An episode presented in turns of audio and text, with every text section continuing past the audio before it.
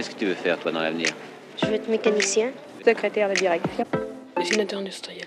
Marin. Moi, je voudrais être architecte. Euh, je voudrais être standardiste parce que j'aime bien les téléphones. Euh, coiffeuse.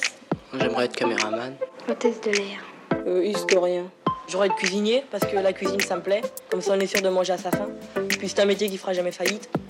Moi, j'ai pas une idée fixe. Il y a des métiers qui me plaisent, mais j'arrive pas à trouver mon métier. Du plus loin que je me souvienne, il y a toujours eu des livres autour de moi. On en trouvait dans la maison de mon enfance, sur chaque niveau, au rez-de-chaussée, derrière le canapé du salon, au premier étage, dans nos chambres, des étagères remplies de livres, albums jeunesse, essais, BD, romans, et enfin au deuxième niveau, dans le bureau de mon père, tantôt droit, tantôt penché, ou serré comme des briques, sur les rayons de ses bibliothèques, des livres, 7 mètres de rayonnage de livres. J'allais peu dans son antre, mais je me souviens parfaitement du calme de la pièce et de l'odeur du papier, bulle hors du temps. Alors voilà, du plus loin que je me souvienne, j'ai commencé ma vie au milieu des livres. Aujourd'hui, dans mon appartement, il y a des livres, moins que chez mes parents évidemment, non seulement par manque de place, mais également parce qu'à la différence de Laure, l'invité de ce nouvel épisode du podcast, je prends malheureusement moins le temps de lire. Laure est professeure en dramaturgie et analyse de texte au Conservatoire de Bruxelles depuis 9 ans, et en parallèle, ou de manière complémentaire, elle adapte des pièces de théâtre. Ce qui m'a frappé lors de ma première rencontre avec elle, c'est sa manière de s'exprimer, de prendre le temps d'utiliser le bon mot, le mot juste. Au fil de nos rencontres, et malgré le tourbillon de nos vies, elle décrit toujours avec beaucoup de justesse une situation, une sensation, une émotion. Elle connaît le poids des mots, et elle partage cet amour du langage et des mots avec ses étudiants, les chanceux. Dans cet épisode, Laure m'a confié sa rencontre avec le théâtre, son parcours professionnel, sa manière d'exercer son métier de professeur, l'importance de la lecture, de l'écriture, ces terrains de jeu infinis qu'elle explore quotidiennement et de différentes manières. On a parlé de philo, de Rimbaud, de flamme, en écoutant des archives Ina et de Marguerite Duras. Je vous invite à la rencontre d'une jeune femme passionnée par les mots, qui ne cesse jamais de lire et d'écrire, et qui donc exerce un métier qui se confond avec son mode d'existence.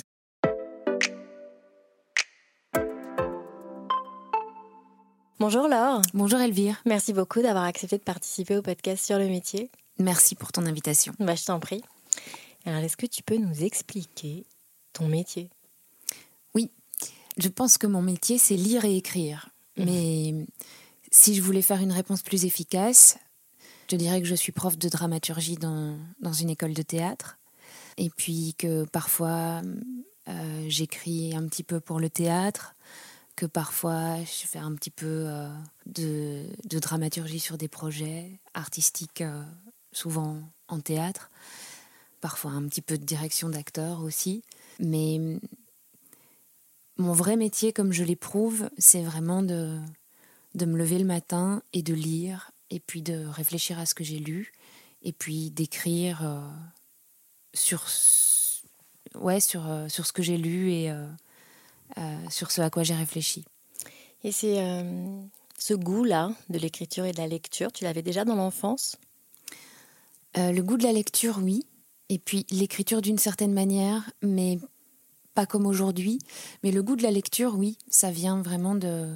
C'est en fait les premiers souvenirs, pas les premiers souvenirs que j'ai de moi-même, mais les premières choses qu'on me raconte sur moi, que ma grand-mère me racontait sur moi, étaient liées à des livres. Et oui, je, me souviens euh, d'avoir euh, eu besoin de lire euh, depuis toute petite. Et petite, c'était des métiers autour de la lecture qu'elle t'avait songé ou pas du tout? Non, alors là, pas du tout. Parce que j'étais pas du tout entourée par des personnes littéraires ou qui avaient un métier entre guillemets intellectuel. moi, j'avais beaucoup de personnes qui était plutôt manuel autour de moi. Et donc je pense que dans mon imaginaire de petite fille, lire était un loisir, mais je... Non, j'ai pas imaginé, ça m'a pris beaucoup de temps en fait. C'est venu très tard, le fait que je m'autorise vraiment à me dire, quand tu lis, tu travailles. C'est peut-être même après 30 ans que j'ai commencé à, à penser ça en profondeur.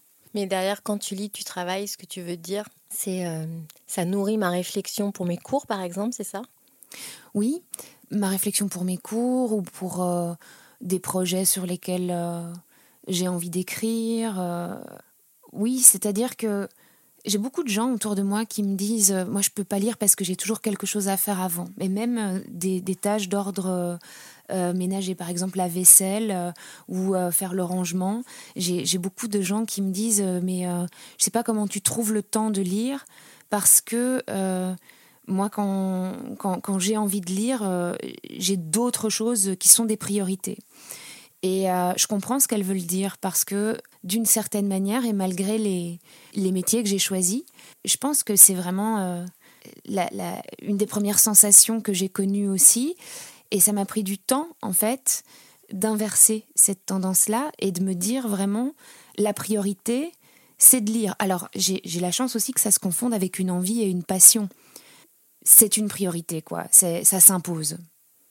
Oui, j'ai l'impression quand on t'entend que c'est quelque chose même que tu n'as pas choisi, finalement, c'est venu euh, à toi et c'est arrivé un peu comme ça du jour au lendemain et ça t'a jamais quitté et finalement tu en as fait un métier. Oui, oui, c'est vraiment ce chemin-là. Mais euh, quand, on en parle comme ça, ça semble particulier, mais euh, je pense que c'est mon point de vue sur cette manière de travailler qui est particulier parce que je pense que quelqu'un, je crois qu'il y a des tas de chercheurs à l'université ou, euh, des tas d'auteurs, peut-être pour qui ça a été plus naturel et de se dire tiens bah, mon, quotidien c'est de me lever et puis de lire et, et réfléchir. Et puis moi, ça s'est pas passé comme ça. Euh, ça s'est passé plus tard et, et, euh, d'une manière, comment dire, avec une espèce d'acceptation en fait. Ben oui, je peux, je peux, je peux dire que mon métier c'est lire. et alors justement, comment ça s'est passé pour toi? C'était quoi le chemin alors? Alors le chemin, ben, c'est un parcours scolaire assez traditionnel. Euh, sans trop d'embûches, avec quand même euh, des affinités avec les matières plutôt littéraires. Et parallèlement à ça, j'ai toujours fait du théâtre euh, depuis toute petite. je crois que j'ai commencé à 7 ou 8 ans. Mhm. Et puis, après le bac, je me suis dit, je vais étudier la philosophie. Et puis, ça s'est bien passé. j'ai fait un master en philosophie. Puis, quand j'ai terminé mon master en philosophie, je me suis dit, je vais essayer de rentrer au conservatoire de théâtre. Et puis ça s'est bien passé. Je suis rentrée au conservatoire de mhm. théâtre. Puis quand je suis sortie du conservatoire, j'ai commencé à jouer. Et puis on m'a proposé de participer à des jurys euh, dans des écoles euh, de théâtre. Et puis je me suis bien amusée, donc euh, je me suis dit ah ça me plairait beaucoup d'enseigner, donc j'ai fait une agrégation, mais je l'ai faite en philosophie. Et puis quand j'ai terminé mon agrégation, j'ai commencé à enseigner, mais dans le théâtre. Mhm. Et après, euh, après un an ou deux, j'ai eu la chance de trouver euh, un poste de professeur de dramaturgie. Et je dis la chance parce que là, pour le coup, c'est vraiment euh, comme si je pouvais épanouir dans, dans, les deux matières que j'ai étudiées en même temps. Mhm. Et c'est aussi ce canal-là qui me donne la possibilité, en fait, de d'arriver enfin à l'endroit euh, dont on parlait tout à l'heure et, et, qui est l'endroit où j'ai envie d'être, c'est-à-dire de, de, me lever le matin et de prendre un livre et de réfléchir et d'écrire.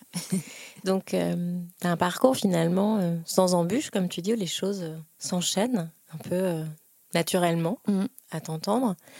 Mais tu as dit que tu avais commencé le théâtre très très tôt. Oui. Pourquoi tu as démarré très tôt? Comment alors que tu tu as évoqué le fait que c'était pas du tout dans un milieu où, euh, littéraire. Comment le théâtre est venu à toi alors? Comment ça s'est fait ça? Je me rappelle très bien de la première fois qu'on m'a emmenée au théâtre. Euh, je pense que j'avais 5 ou 6 ans et je crois que j'étais fascinée, vraiment fascinée par le travail des comédiens. Parce que je voyais cette maîtrise.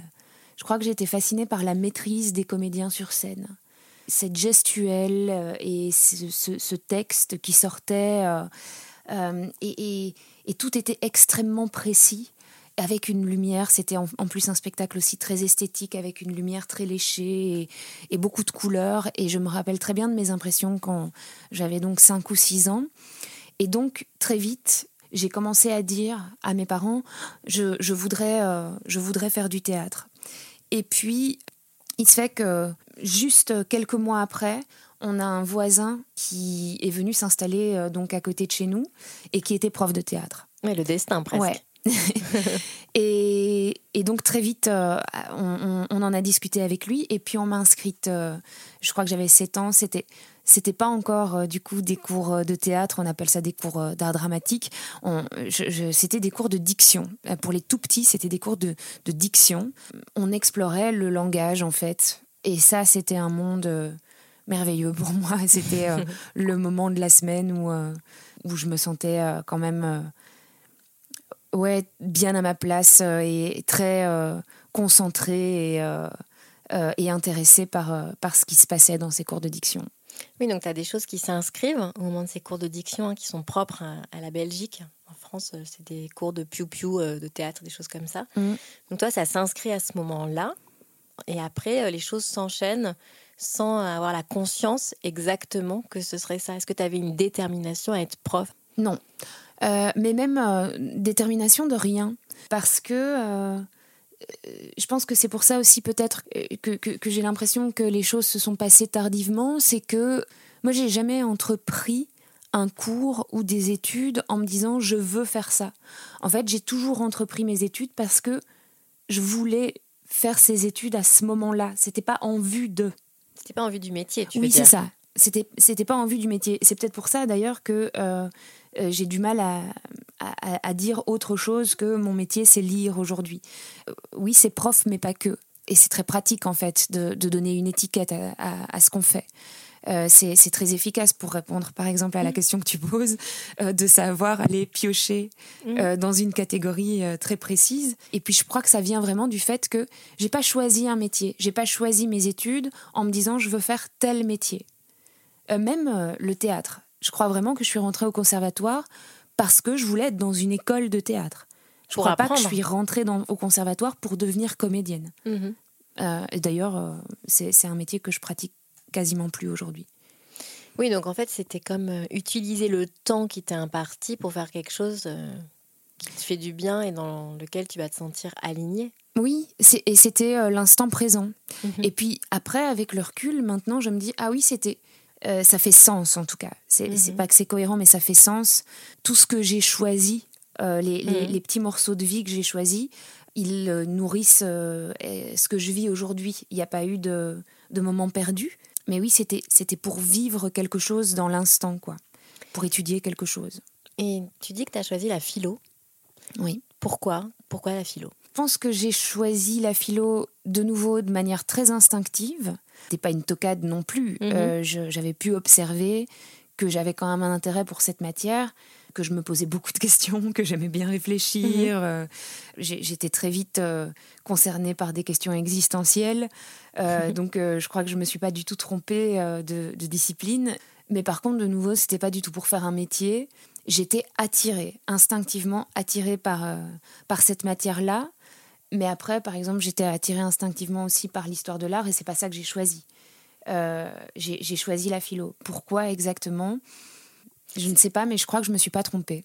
Euh, je vais passer une archive sur euh, la philo, justement, et je veux bien qu'on réagisse après. Moi, j'ai toujours eu l'impression que je ferais ça dans ma vie, quoi, que j'ai jamais envisagé un travail en allant au bureau le matin, Pourtant, à l'époque, si quelqu'un m'avait interrogé, je me souviens en première ou seconde, je disais je voulais être ingénieur chimiste. Mais je crois que j'aimais plus le mot, je trouvais ça très joli, ingénieur chimiste. Mais je m'imaginais jamais être ingénieur chimiste. Moi, je m'imaginais avec des livres, en train de lire. Mais ça, je pense qu'il faut. Bon, c'est mes origines. Je veux dire, euh, euh, moi, mon père était un, travailleur immigré, si je puis dire, parce qu'on est venu d'Italie. Euh, moi, j'avais 11 ans, donc je ne parlais pas un mot de français le français est ma langue étrangère, donc que j'ai maîtrisé d'ailleurs assez vite. Et est-ce que le fait que vous ne parliez pas français au départ hein, vous a aussi incité à pratiquer la philosophie dans la mesure où celle-ci s'efforce hein, de trouver euh, au plus près euh, le mot juste hein, et le langage adéquat? Je pense pas qu'à l'époque je, posais la question ces termes-là parce que j'étais tout jeune, mais le fait d'être étranger, ça m'a donné l'amour de la langue. Je, moi, ce que je pense qu'il y a une phrase, c'est Alain qui dit ça, mais Heidegger dirait quasiment la même chose. Moi, je crois que tout le secret de la philosophie est dans les mots. Euh, que, les mots sont des, des écrins, des, dépôts, des, je sais pas comment dire ça, des, musées effectivement de la pensée. Donc, j'ai un attachement aux mots. Et enfin, presque fanatique. ce que je préfère au monde, c'est les mots. Donc c'était une émission de France Culture Nu Magnétique qui date de 1992 et on a entendu euh, au micro Robert Maggiori. Il est philosophe, mais il est aussi euh, critique littéraire. J'aurais voulu avoir ta réaction sur ce qu'il raconte sur euh, son parcours et les mots. Alors, évidemment, moi, ma langue maternelle, c'est le français, donc mhm. je ne peux pas parler de, exactement de, de ce qu'il décrit. Mais par contre, je comprends son rapport aux mots et je comprends ce, oui, il y a vraiment une magie des mots. Le fait de pouvoir nommer les choses, c'est quelque chose que, qui a toujours été très très important aussi. Et puis moi, je, suis assez fascinée par l'idée de, de réduire la distance entre les mots et la réalité. Euh, des penseurs comme euh, Pascal Quignard, par exemple, euh, réfléchit là-dessus, ou même Star Hawk, qui est une philosophe américaine euh, ce, sont des gens qui, qui réfléchissent au langage, mais en même temps, ils connaissent aussi la, perversité d'une certaine manière des mots, qui est de parfois réduire la complexité du monde. Et c'est à la fois ce qui est extraordinaire dans les mots, c'est qu'ils sont capables de simplifier les choses de manière à ce qu'on les comprenne et de manière à ce qu'on puisse appréhender le monde. On peut, on peut le nommer. Et ça, c'est... Euh, c'est extraordinaire de pouvoir nommer euh, ce, qu'on vit ou ce qu'on voit. Et en même temps, c'est pas la philosophie qui, euh, qui rend toujours la complexité du monde. Parfois, c'est la poésie. Un poète comme Rimbaud, par exemple, qui invente une langue, qui invente sa propre langue et qui, et qui ne parle pas un langage commun, un langage qui, qui est là avant tout pour qu'on puisse échanger et se comprendre, bah, c'est ce rapport-là aux mots qui m'intéresse le plus. Oui, donc c'est un peu la différence. Enfin, c'est euh, écrire son propre langage finalement. Et toi, euh, dans ton métier aujourd'hui, donc euh, de professeur, hein, oui. tu travailles beaucoup quand même sur les mots et sur la lecture, l'écriture. Donc comment tu organises un peu tes journées et comment ça se passe quand tu fais classe? Bah, D'abord, c'est vraiment ce que je viens de dire, c'est vraiment ce que j'essaye de partager. Mhm. Voilà comment, comment j'organise. D'abord, j'ai j'essaye toujours vraiment d'enseigner. J'aime pas rester trop longtemps dans une matière que j'ai étudiée déjà hum, un certain temps. Ça t'ennuie? Ça m'ennuie pas, mais je sais que je perds en spontanéité et mhm. donc en, en, vie dans les cours. Euh... Envie euh, vivant ou l'envie euh, non, non, avoir envie Vivant. Euh, non, ça, ça, se, ça se sclérose un peu quand je, je remarque quand c'est une matière que j'ai enseignée, par exemple, deux ans d'affilée.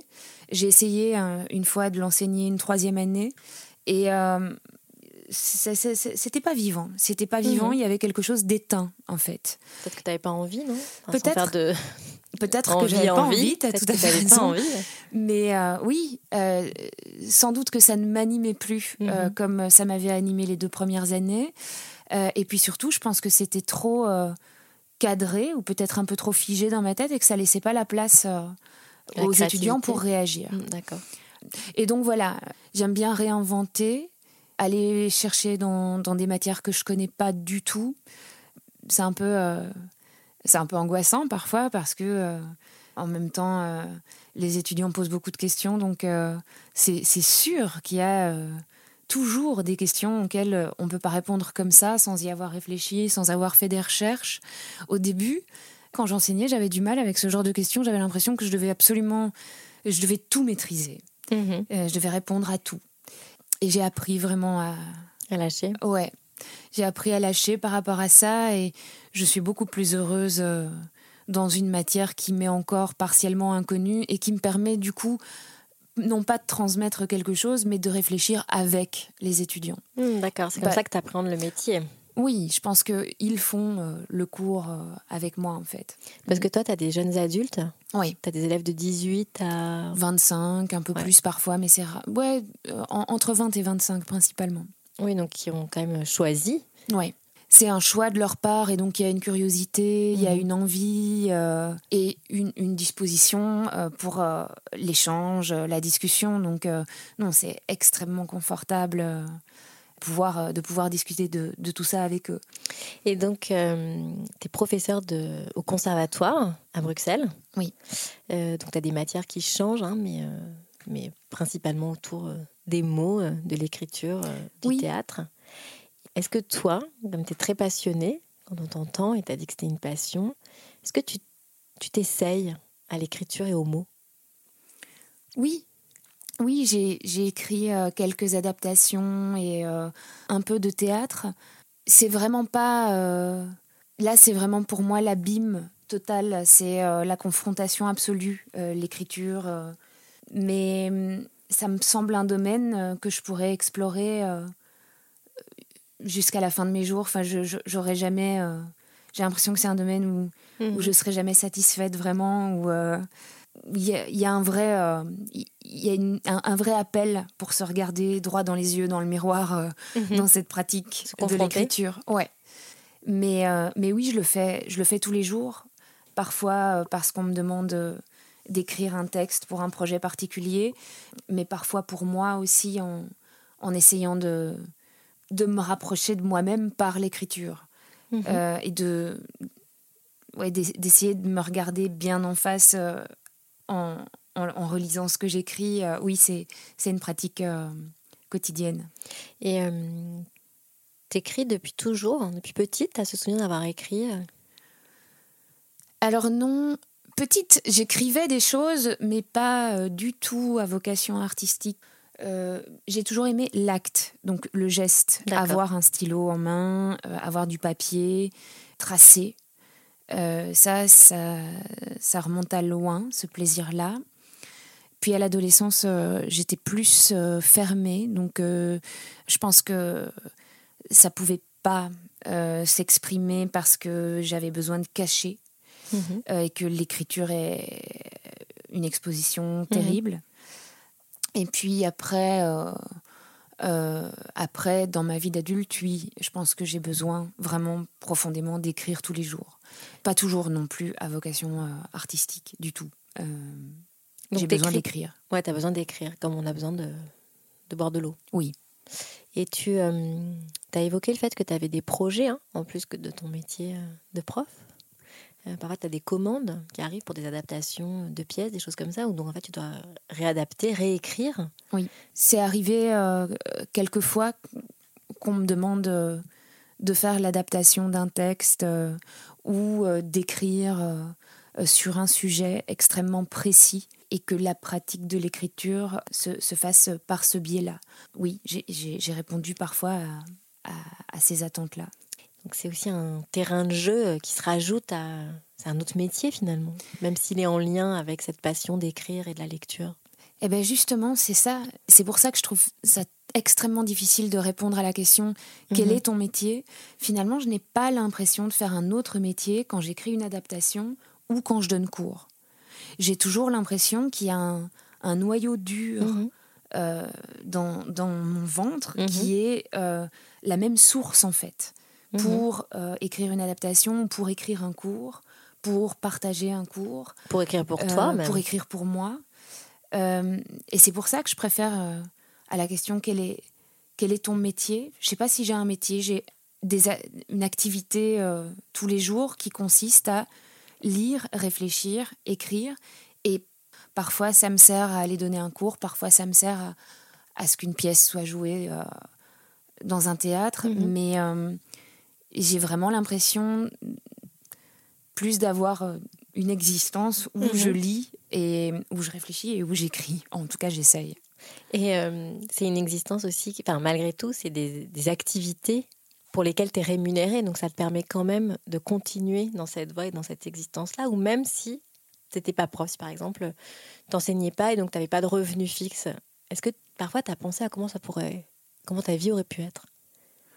Oui, oui, ah bah, j'y pense tout le temps, comme un peu euh, toutes les personnes euh, qui travaillent dans ce milieu, c'est sûr que prof, ça peut être extrêmement euh, confortable parce que il y a une régularité, c'est pérenne et que les activités artistiques ne proposent pas évidemment. Enfin, la, mm. la, plupart en tout cas. Moi, j'aime bien ce va-et-vient. Je, je, je, trouve qu'il me convient bien mm-hmm. Parce que j'aime bien l'idée du risque. Et peut-être que tout naturellement, j'ai été dans une situation où le risque n'est pas absolu, il est, il est mesuré. Je connais des gens autour de moi qui, qui prennent beaucoup plus de risques à ce niveau-là, vraiment. Mais, euh, avec le temps qui passe, je ne sais pas si mhm. je pourrais, si j'aurais pu prendre des risques comme ça, je ne sais pas, pendant 30 ans d'affilée. Alors, qu'est-ce que j'aurais fait? Je ne sais pas, j'ai plein d'idées, de choses qui m'intéressent et que j'aurais aimé explorer. Là, ça s'est mis. Bah, j'ai choisi et j'ai pas choisi. Enfin, j'ai choisi d'être prof pour l'activité que c'était, mais pas pour la sécurité que ça apportait. Si j'avais besoin de sécurité à un moment, j'imagine que j'aurais trouvé quelque chose qui me l'aurait apporté si ça n'avait pas été, euh, si ça avait pas été prof. Euh, c'est intéressant ce que tu dis de dire euh, j'ai choisi prof pour l'activité que c'était et non pas pour l'argent. Enfin, l'idée de la rémunération et la tranquillité d'esprit. Alors je te propose d'écouter une archive qui euh, s'intitule Qu'est-ce qu'un bon professeur? dans l'émission Réplique de France Culture qui date de 2019. Et on va entendre au micro Émeric Patricot qui est écrivain mais qui est également professeur. Il va parler du métier de prof cette image-là un peu triste du métier. Et puis j'y suis venu petit à petit, et ce qui m'a guidé, c'est avant tout, il faut le dire, l'amour de la littérature. Bon, moi j'ai fait HEC, donc beaucoup de mes amis euh, gagnent de très hauts salaires, mais euh, c'est un peu bête, mais j'ai perdu mon père après HEC, et je crois en être revenu aux choses essentielles. Qu'est-ce qui me m'animait vraiment dans la vie? Bah, C'était l'amour de la, la, chose écrite, effectivement, et des livres. Tout à l'heure, on parlait de ferveur, et je finis le livre sur ce que j'appelle la flamme. Pour moi, le secret du métier, c'est une sorte de flamme qu'on a en soi, qu'on entretient en soi, mais qu'on entretient aussi chez les élèves. Et c'est vrai que c'est un enthousiasme dont on ne parle pas dans les UFM ou les SP, euh, dont on ne parle pas dans les manuels de, pédagogie, une sorte de flamme existentielle. L'amour de la vie, l'amour de la littérature, l'amour de la transmission, et même l'amour de la société, parce que finalement, quel que soit le, prof, qu'il soit révolutionnaire ou conservateur, il aime la société, le monde, comme dirait Anna Arendt, il aime le monde et il cherche à apprendre aux élèves à connaître le monde. Donc c'est vraiment euh, voilà amour, euh, flamme, ferveur, tous ces mots-là qui, au fond, je pense, guident chacun des profs. Donc, euh, c'est une émission de 2019. Alors, euh, Émeric Patricot, il a fait HEC. HEC, c'est une grande école de commerce en France, donc tu te destines pas à être prof de lettres comme lui. Et quand j'ai entendu cette archive, j'ai un peu pensé à toi. Enfin, je me suis dit, ah, j'ai l'impression de, de retrouver un peu l'or dans euh, l'amour de l'écriture et euh, de, des livres, des lettres. il parle de flamme. J'aurais bien aimé avoir ton avis sur ce que nous raconte Emmerich. Oui, mais je, suis entièrement d'accord avec ce qu'il dit. Vraiment, j'ai l'impression que ce qu'il y a de plus important chez un professeur, c'est pas de transmettre un contenu, euh, enfin, moi, je, je, me souviens quasiment de rien, en fait, euh, mm. de ce que j'ai pu étudier euh, mm. quand j'avais entre 18 et, et, 24 ans, au niveau du contenu, je veux dire. Alors, oui, bien sûr, j'ai quelques souvenirs, mais vraiment, ce, dont, ce, qui est le plus important aujourd'hui, c'est la flamme, c'est le feu et, et, le désir que certains professeurs m'ont transmis c'est et ça je, je, partage entièrement avec euh, avec ce qui vient d'avoir été dit. Euh, c'est euh, une ferveur, un amour pour la matière qu'on enseigne, une passion. Et je, je crois que cette énergie-là qu'on peut dégager en tant que prof et cette envie vraiment d'être dans l'échange a beaucoup plus d'impact que une matière particulière ou un contenu particulier. Donc toi, c'est quelque chose que tu ressens, cette, euh, cette envie, cette flamme euh, oui. pour les mots et pour euh, la transmission aussi. Hein. Oui, oui. Alors, j'utilise pas beaucoup le mot transmission parce que ça, ça me donne l'impression que j'aurai quelque chose en moi mhm. que je vais donner et que les étudiants vont recevoir. Alors qu'il me semble que c'est beaucoup plus partagé que ça. Je, je viens avec des propositions et j'attends que euh, les étudiants aient quelque chose à dire sur la proposition qui est faite. Et je pense que je me nourris aussi beaucoup de l'échange, euh, de cet échange-là. Mais euh, la question du prof, il me semble, c'est c'est pas qu'est-ce que je dis, donc de, de, quoi il est question, mais comment est-ce que je j'allume cette mhm. étincelle ou comment est-ce que je leur donne envie d'être dans la discussion avec moi? ça me semble beaucoup plus important de d'éveiller, enfin d'essayer d'éveiller chez les étudiants l'envie, le feu, la ferveur, la flamme, enfin voilà tout ce, vocabulaire euh, dont on vient de parler. Et toi, tu as eu des profs comme ça qui avaient éveillé ça chez toi? Tu as, des profs dont tu te rappelles ou pas du tout? Oui. Ouais, t'en as Oui. Et ce sont quasiment tous des profs de d'histoire de la littérature. Mhm. Et, et, je pense à, à une, une prof d'art dramatique aussi, qui, dans leur extrême générosité m'ont transmis quelque chose euh, d'inestimable. Peu importe le, contenu de nouveau. Enfin, non, parfois ça a été important aussi. Ça a déterminé euh, les auteurs que je lis aujourd'hui. Mhm. Euh, mais, mais oui, il y, a, des professeurs qui ont. qui, dans leur énergie et dans leur générosité, m'ont vraiment certainement donné envie de faire cette activité aussi. Et euh, tu dis, tu as évoqué le fait que tu écrivais euh, pour toi, tu écris pour les cours, tu écris pour les adaptations euh, qu'on peut te confier, mais tu écris pour toi. Alors je vais te lire un extrait d'un texte que j'aime beaucoup de Marguerite Duras, issu de son roman Écrire, et j'aimerais bien avoir ton, ton avis là-dessus. Mm. Il y a une folie d'écrire qui est en soi-même, une folie d'écrire furieuse, mais ce n'est pas pour cela qu'on est dans la folie. Au contraire, l'écriture c'est l'inconnu, avant d'écrire, on ne sait rien de ce qu'on va écrire, et en toute lucidité. C'est l'inconnu de soi, de sa tête, de son corps. Ce n'est même pas une réflexion écrire, c'est une sorte de faculté qu'on a à côté de sa personne, parallèlement à elle-même, d'une autre personne qui apparaît qui avance, invisible, douée de pensée, de colère, et qui quelquefois de son propre fait est en danger d'en perdre la vie. Si on savait quelque chose de ce qu'on va écrire avant de le faire, avant d'écrire, on n'écrirait jamais. Ce ne serait pas la peine. Écrire, c'est tenter de savoir ce qu'on écrirait si on écrivait. On ne le sait qu'après. Avant, c'est la question la plus dangereuse que l'on puisse se poser. Mais c'est la plus courante aussi. L'écrit, ça arrive comme le vent. C'est nu, c'est de l'encre, c'est l'écrit. Et ça passe comme rien d'autre ne passe dans la vie. Rien de plus sauf elle, la vie.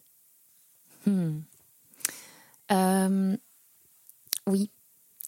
Elle, dit euh, qu'écrire, c'est être en danger de perdre la vie. Et je, je, vois bien de quoi elle veut parler, il me semble. Oui, quand, quand je disais euh, que à, 5 ou 6 ans, la première fois que j'étais allée au théâtre, j'avais euh, vu un spectacle qui m'avait fasciné et que ce qui me fascinait, c'était la maîtrise de mhm. ces comédiens dans leurs mots, euh, dans, dans leurs dires, dans leurs gestuels. Et eh bien du coup, je crois que c'est pour ça que l'écriture est une activité tellement vertigineuse que il euh, n'y a, a, pas de maîtrise. C'est exactement ce qu'elle dit, Marguerite Duras. En fait, elle, dit il n'y a pas de maîtrise puisqu'on ne sait pas. On ne sait pas ce qu'on va écrire, on ne sait pas ce qui va sortir, on ne sait pas qui on va découvrir quand on va relire ce qu'on aura écrit. Mhm. Et euh, du coup, c'est vraiment une découverte de soi-même et c'est vraiment le fait de se regarder dans un miroir. Euh, est quelque chose d'extrêmement troublant en fait. Ça, ça te euh, fascine Au-delà des mots, au-delà du jeu des mots? Ça me fait peur. Oui. Ouais. Mais ça me fascine aussi mhm. parce que je pense que si je le fais tous les jours, c'est probablement que j'en ai besoin et que c'est absolument nécessaire que j'aille chercher. Enfin, je pense que c'est vraiment une manière de se découvrir et puis que j'ai cette envie-là de réduire la distance avec moi-même ou en tout cas euh, d'en avoir un petit peu l'illusion. Mais c'est totalement vertigineux, oui, de ne pas savoir ce qu'on va découvrir et de ne pas pouvoir euh, avoir un contrôle absolu euh, sur cette question-là. Oui, c'est. Je trouve que sa manière de dire qu'on est en danger, je, je, me reconnais beaucoup là-dedans, en fait. Oui, elle dit ça, qu'il y a le danger de s'exposer, en fait, avec mm. soi-même, envers, enfin, oui, presque contre soi-même, mais il y a aussi cette idée qu'en faisant ça, on est très en vie quand même. Cette idée de vie très forte et de liberté, elle parle quand même de l'écriture, c'est comme le vent. Cette idée qu'aussi on peut vraiment aussi se laisser aller euh, dans l'écrit et on se sent particulièrement vivant euh, à ce moment-là. Est-ce que toi, c'est quelque chose, euh, quand tu écris tous les jours, que ce soit pour préparer un cours, que ce soit pour toi, que ce soit pour les adaptations, est-ce qu'il y a cette idée de se dire, ah, oui, je crois que ce quotidien me donne en tout cas l'impression d'être en vie. Je n'ai pas l'impression d'une du tout l'impression d'une routine. Euh, je n'ai pas l'impression de faire la même chose tous les jours. Et pourtant, ce sont des activités très simples que j'ai décrites, je crois. Euh, mais oui, euh, j'ai l'impression d'être rendue vivante par cette, ce mode d'existence, en fait, et d'éprouver la vie que ce soit dans le plaisir de lire ou dans l'angoisse d'écrire euh, mhm. ou dans la joie de partager euh, des discussions avec des étudiants ou dans la possibilité aussi de d'aller travailler dans un café ou d'aller faire une balade et de continuer à réfléchir et de, continuer à mhm. travailler comme ça. C'est un mode de vie qui me donne la sensation de l'intensité et qui me plaît beaucoup, oui. Alors, est-ce que tu as amené une citation en lien avec euh, ton métier, tes activités, ta passion? Parce qu'on peut le dire, c'est une passion. Oui. Euh, je pense que ça va faire écho en fait à, toute la discussion qu'on a eue, il me semble. Et j'ai choisi de prendre euh, un extrait, un tout petit extrait d'un texte d'une autrice contemporaine que j'aime vraiment beaucoup, qui m'accompagne toujours un peu, et qui s'appelle Gaëlle Obiegli, qui est une autrice française. Et j'ai choisi euh, l'incipit euh, de, de, son roman qui s'intitule Mon prochain. Mhm. J'ai l'impression que je ne fais pas partie du monde. Il est derrière une paroi. Si j'osais la percer, mais avec quels outils? Des tamanoirs, des éléphants, des guêpes géantes et d'autres créatures avec lesquelles je n'ai jamais été en contact s'élanceraient sur moi. Je n'ai pas vécu de catastrophe. Il m'arrive d'entrer dans des individus agenouillés sur les trottoirs de la ville. Il m'arrive aussi d'entrer dans des personnes figées au bord des chemins qui nous lient. Alors, le monde vient en moi, il me dévaste, il m'éclaire en même temps. Le monde, comme un fantôme, passe par mes fissures. Sinon, je ne peux pas le sentir. Sinon, je suis inhumaine. J'ai la maîtrise. J'observe les gens ordinaires jusqu'à l'apparition d'un être qui, tend la main qui prononce une phrase inouïe, qui demande un service ou rien, qui, fluidement, vient me chercher par la fissure. Merci. Qu'est-ce que tu aimes dans cette citation? J'aime euh, chez cette autrice ce dont je, parlais tout à l'heure, c'est cette réduction mhm. de distance entre les mots et le monde. C'est quelque chose par quoi j'essaye d'être accompagnée en permanence, qui, qui m'inspire beaucoup et, qui me donne envie euh, d'être euh, en réflexion avec mhm. euh, les livres qu'elle écrit et qui m'inspirent beaucoup. Je ne peux pas le dire autrement.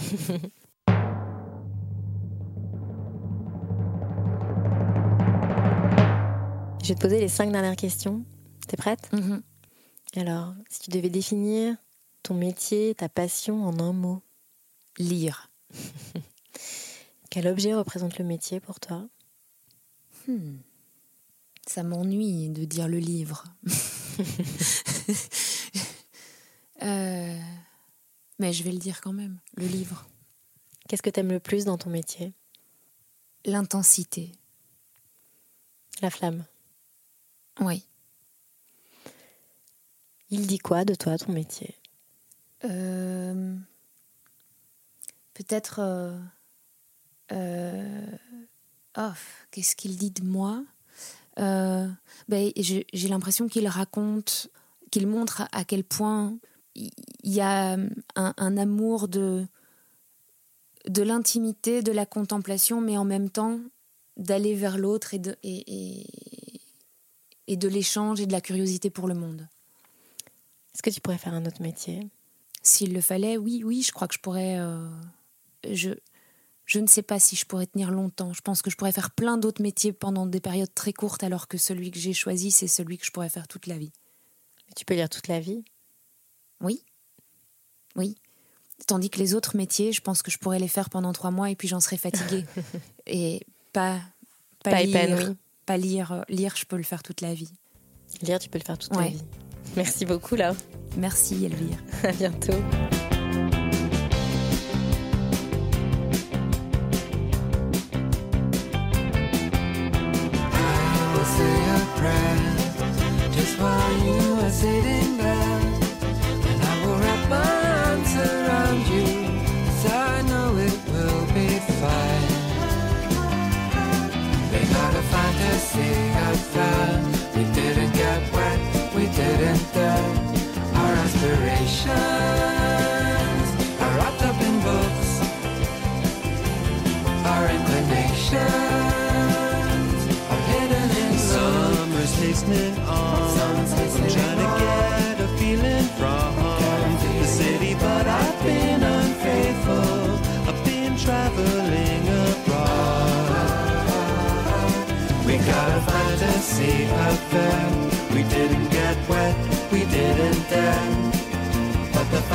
Remains. You better come back to earth again. Our aspirations, rather than books. Our inclinations,